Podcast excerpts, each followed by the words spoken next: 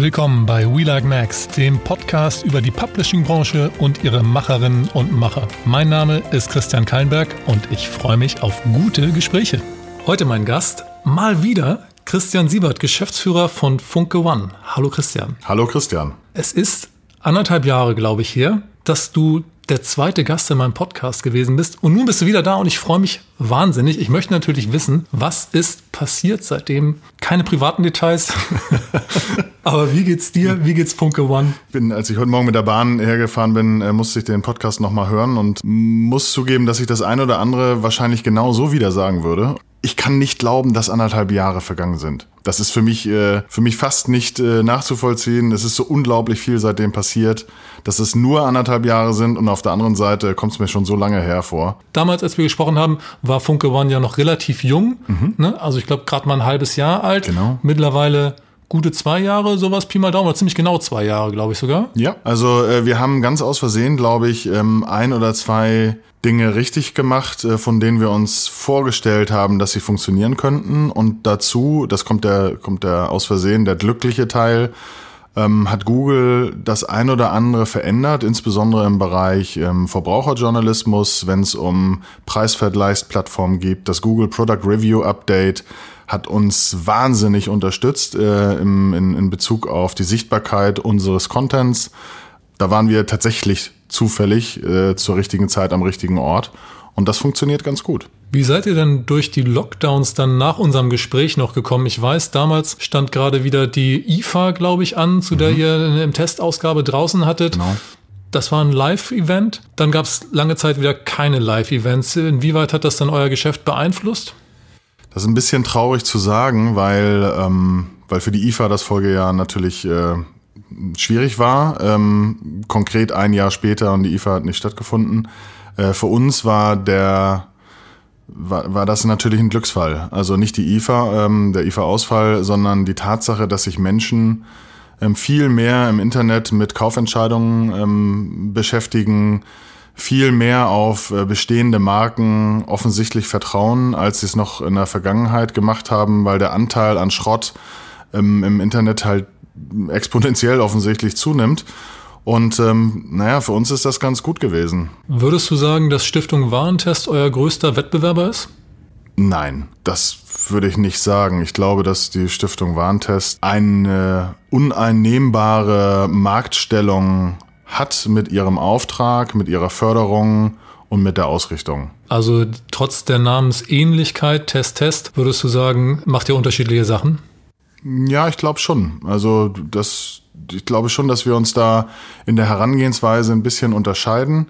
Them thematisch ähm, beschäftigen wir uns mit Verbraucherjournalismus. Das stimmt, das ist, äh, das ist gleich, aber die Art und Weise, ähm, wie wir an Themen herangehen, ich glaube, das ist äh, jedem Medium oder jeder Konstellation eigen und das gilt nicht nur für uns, das gilt auch für jeden anderen, der sich mit Produkttests, mit äh, Reviews, mit, äh, mit Vorstellungen von ähm, Neuerscheinungen, neuen Produkten so beschäftigt. Du hast ja damals erzählt, dass du eigentlich damit rechnest, dass Funke One spätestens in fünf Jahren aufgelöst sein würde. Jetzt sind anderthalb Jahre davon rum und es waren ja auch nur maximal fünf Jahre. Wie weit bist du denn auf dem Weg der Selbstauflösung? Damals habe ich äh, das ja in den Zusammenhang gesetzt mit der Art und Weise, wie wir auf einzelne Bereiche, Content Verticals, ähm, unsere Wertschöpfung konzentrieren.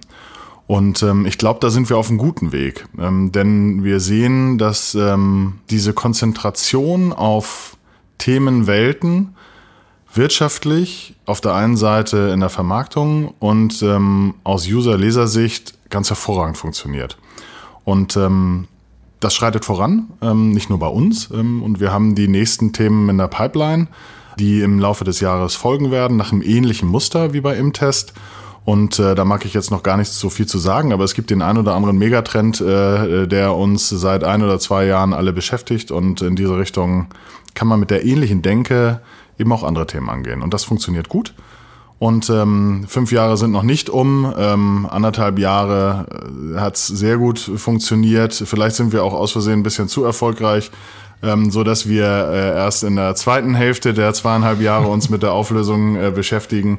Aber die Integration dessen, was wir tun, in die Strukturen unseres Hauses, das läuft super.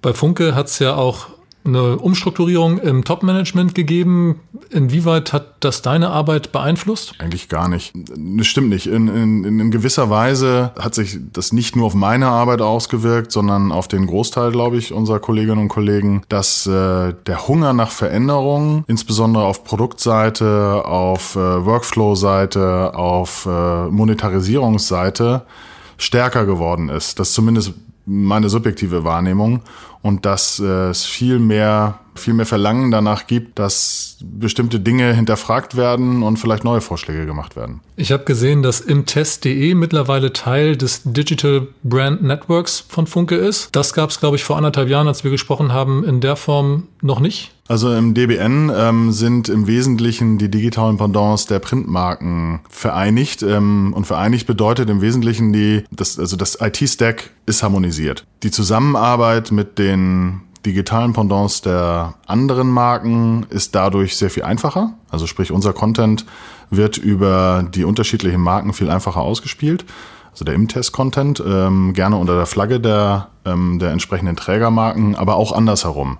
Also die Zusammenarbeit mit den Kollegen Kollegen von Bild der Frau, Future Zone ähm, und jetzt äh, eben unter derselben Chefredaktion äh, bei Axel Telzero von Four Players ähm, funktioniert so sehr viel besser. An dem Setup hat sich aber eigentlich nichts geändert bei uns. Lass uns noch ein bisschen über die anderen Marken sprechen, die unter der Flagge auch von Funke One publiziert werden. Ihr macht ja auch noch andere Magazine, immer wieder One-Shots hauptsächlich ne, zu einzelnen Themen oder Prominenten. Thronjubiläum war es, glaube ich, oder 90. Mhm. Geburtstag der Königin. Das wird es auch weiterhin geben? Für uns sind es nicht so sehr One-Shots. Wir versuchen da ein Segment zu belegen. Ähm, das sind auf der einen Seite die Nostalgiker-Themen äh, rund um Sissy. Das ist eine Trilogie mittlerweile.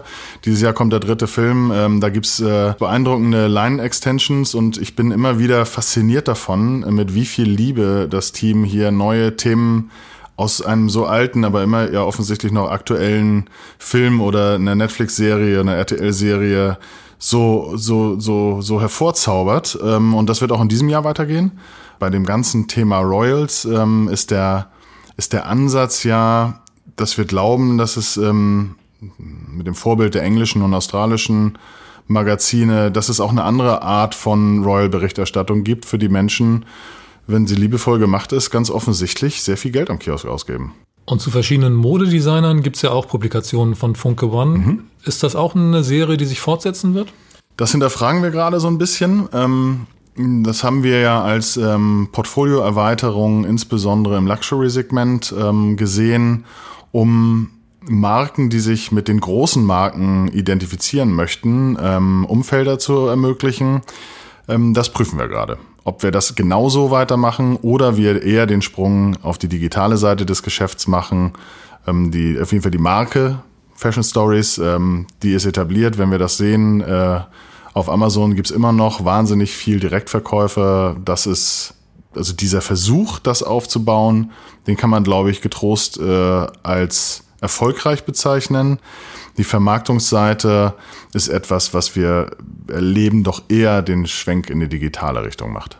Das heißt zum Beispiel die neue Akquisition, du hast es eben schon gesagt, forplayers.de, da ja. wird es dann keine Erweiterung geben in Richtung gedruckt? Also das möchte ich in keinem Fall ausschließen. ähm, aber die äh, For Players als, als Marke, das ist ein, ein wahnsinniger Glücksfall für uns, dass äh, Axel Telzero über die Meldung gestolpert ist äh, zu dem Zeitpunkt. Und äh, ich bin wahnsinnig dankbar dafür, dass wir das gemeinsam mit den Kollegen von Funke Digital hinbekommen, dieses Juwel weiter betreiben zu können. Sehr gut, dann reden wir jetzt noch ein bisschen über Im Test. Die neue Ausgabe ist Anfang April erschienen und ich habe gesehen, das Layout der mittlerweile Standalone-Printausgabe hat sich ein bisschen verändert. Die Kaufzeitschrift gab es, glaube ich, zum Zeitpunkt unseres ersten Gesprächs noch gar nicht. Genau. Insofern, das unterscheidet sich, das Layout unterscheidet sich äh, vom Supplement, ganz klar. Ähm, Sowieso, genau. Wir sehen das als unterschiedliche Kanäle und naturgemäß müssen wir im Supplement nicht mehr äh, am Kiosk verkaufen.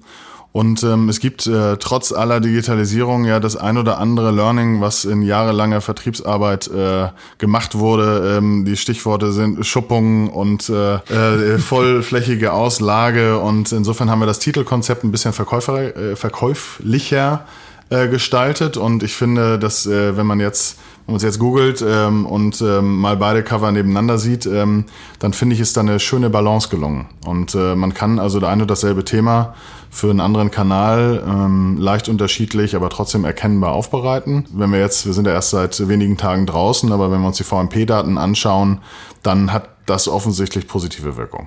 Du stellst ja den Case von im Test auch bei dem FIP-Kongress vor. Der FIP-Kongress findet Anfang Juni in Portugal in der Nähe von Lissabon statt. Bei dem Kongress präsentieren Publishing-Experten aus aller Welt spannende Erkenntnisse, Studien und eben auch Business Cases. Du stellst im Test vor. Erzähl doch mal, was ist denn der Titel deines Vortrags? Nee, warte, warte, warte. Das weiß ich sogar, aber ich wusste nicht, was sich dahinter verbirgt. verbirgt. Ich glaube, es ist From Selling Advertising to Selling Leads. Was da für mich drinsteckt, ist eine Veränderung in der Art und Weise, wie wir Monetarisierung, glaube ich, in den nächsten Jahren im Medienbereich erleben werden. Also ich glaube, dass die Cookie-less World ähm, uns ein Korrektiv sein kann, uns auf Dinge zu konzentrieren, die man vielleicht in der Google Discover Welt so ein bisschen vergessen hat. Und ähm, die Art und Weise, wie wir heute mit Kooperationspartnern zusammenarbeiten und die monetarisieren, schließt ganz selbstverständlich etwas ein, was wir früher im Print nie gemacht hätten.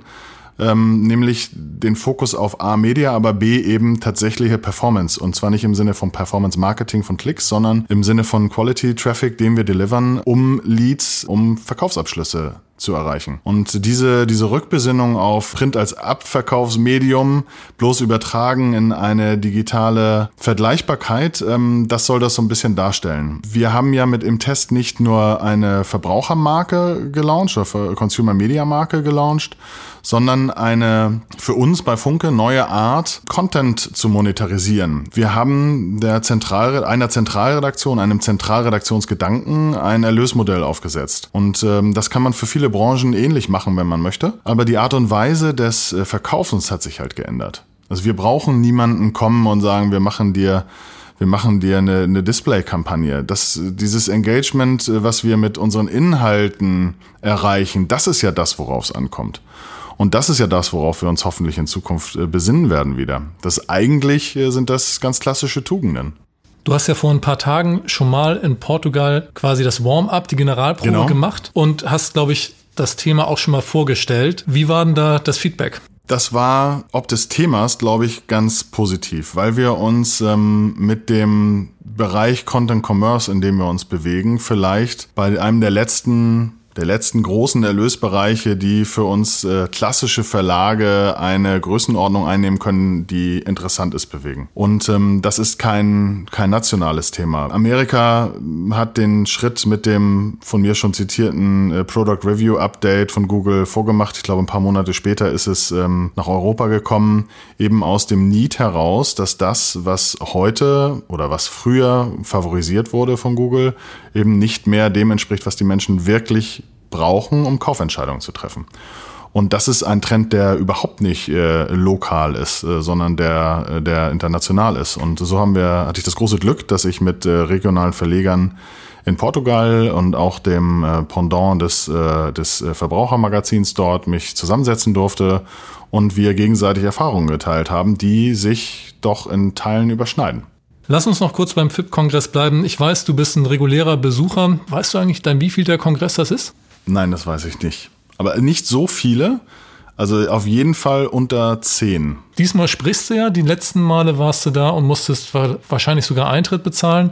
Warum geht man dahin? Die alte Rolle der FIP-Kongresse war für mich äh, in einer Welt, in der unser Geschäft noch verhältnismäßig intransparent war, die international gesehen, war der Austausch erfolgreicher Geschäftsmodelle. Das war äh, das, äh, das, das zur Schaustellen von erfolgreichen Konzepten, die Möglichkeit über Lizenzen ähm, und Content-Kooperationen zu sprechen.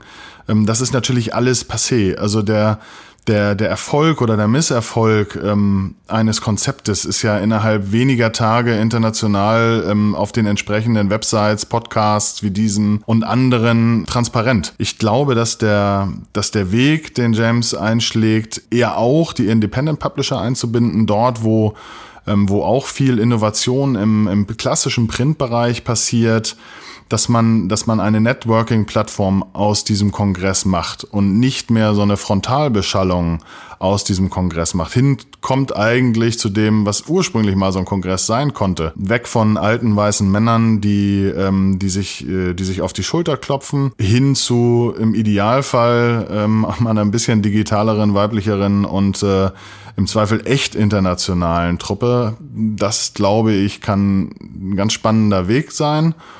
Und das, was wir, glaube ich, in Kaschkaisch erleben werden, geht genau in die richtige Richtung. Lass uns noch mal ein bisschen in deiner persönlichen Erinnerung kramen zu FIP-Kongressen.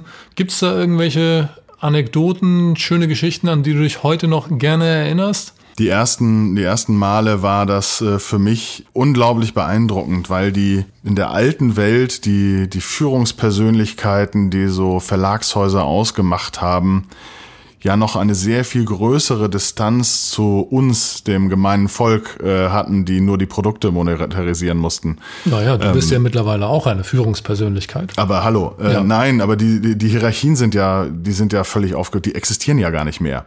Also ich, meine Wahrnehmung ist, dass Einfluss in einem Unternehmen nichts mehr mit hierarchischer Stellung zu tun haben muss. Und ähm, diese Distanz, ähm, mich mit großen Augen da zu sehen und, äh, und die, die, die großen alten weißen Männer da eben mal kennenlernen zu dürfen, die ist heute völlig weg. Und das ist, äh, das ist, hat nichts mit meiner Stellung zu tun, sondern mit der Art und Weise, äh, dass das äh, Geschäft sich so glücklicherweise so verändert hat. Und insofern fällt es mir da schwer, die Vergleiche zu ziehen, weil das wie ein, wie ein Blick in eine andere Zeit ist. Deine ganz persönlichen Erwartungen an den Kongress. Also wenn du zurückkommst, mhm. was hast du idealerweise in der Tasche oder im Kopf? Also anders als früher, wo man äh, inspirierende Präsentationen ähm, im Zweifel bekommen hat, äh, ein PowerPoint 97, äh, erwarte ich eigentlich, äh, dass es, dass ich nach Hause fahren werde mit wahnsinnig vielen inspirierenden und spannenden Gesprächen, die ich geführt habe. Und äh, wenn ich mir die Speakerliste angucke, wenn ich mir die Teilnehmer angucke, die im Moment schon ähm, registriert sind, dann scheint das zu bewahrheiten. Du hast mir im letzten Podcast erzählt, dass du damals, bevor du geheiratet hast, eine Entscheidung treffen musstest zwischen oh ja. deiner Frau und deiner Enduro. Das habe ich äh, heute auch gehört, wieder im Podcast. Du kannst dir nicht vorstellen, was für Ärger ich bekommen habe, dass ich das erzählt habe. Dann tut es mir sehr leid, dass ich dich jetzt trotzdem danach frage. Super. In Portugal soll man ja auch sehr, sehr schön Motorrad fahren können. Ja. Bist du denn abstinent geblieben, was ja. das Motorradfahren angeht? Na klasse, also jetzt werde ich also wieder Ärger bekommen, äh, denn nein, äh, bin ich nicht. Äh, in Portugal bin ich äh, nicht gefahren, aber ich bin tatsächlich in dieser langen Phase der Lockdowns, hatte ich das Glück, dass ich ein oder zweimal abseits der Straße ähm, und natürlich völlig ungefährlich, in ganz langsamen Tempo ähm, einen Wald Waldweg entlang rollen durfte. Ich nehme an, es haben dich auch Leute von hinten gestützt, damit du wegen der niedrigen Geschwindigkeit nicht umfällst. Korrekt, korrekt. Und wegen des Gewichtes, definitiv. Christian, ich freue mich auf deinen Vortrag in Portugal. Wenn Sie, liebe Hörerinnen und Hörer, auch dabei sein wollen, fipcongress.com ist die Adresse, auf der Sie alle wichtigen Infos und die Möglichkeit zur Anmeldung finden. Christian, vielen Dank, dass du heute mal wieder da warst. Bis zum nächsten Mal. Ich danke dir sehr. Bis zum nächsten Mal. Ich freue mich schon.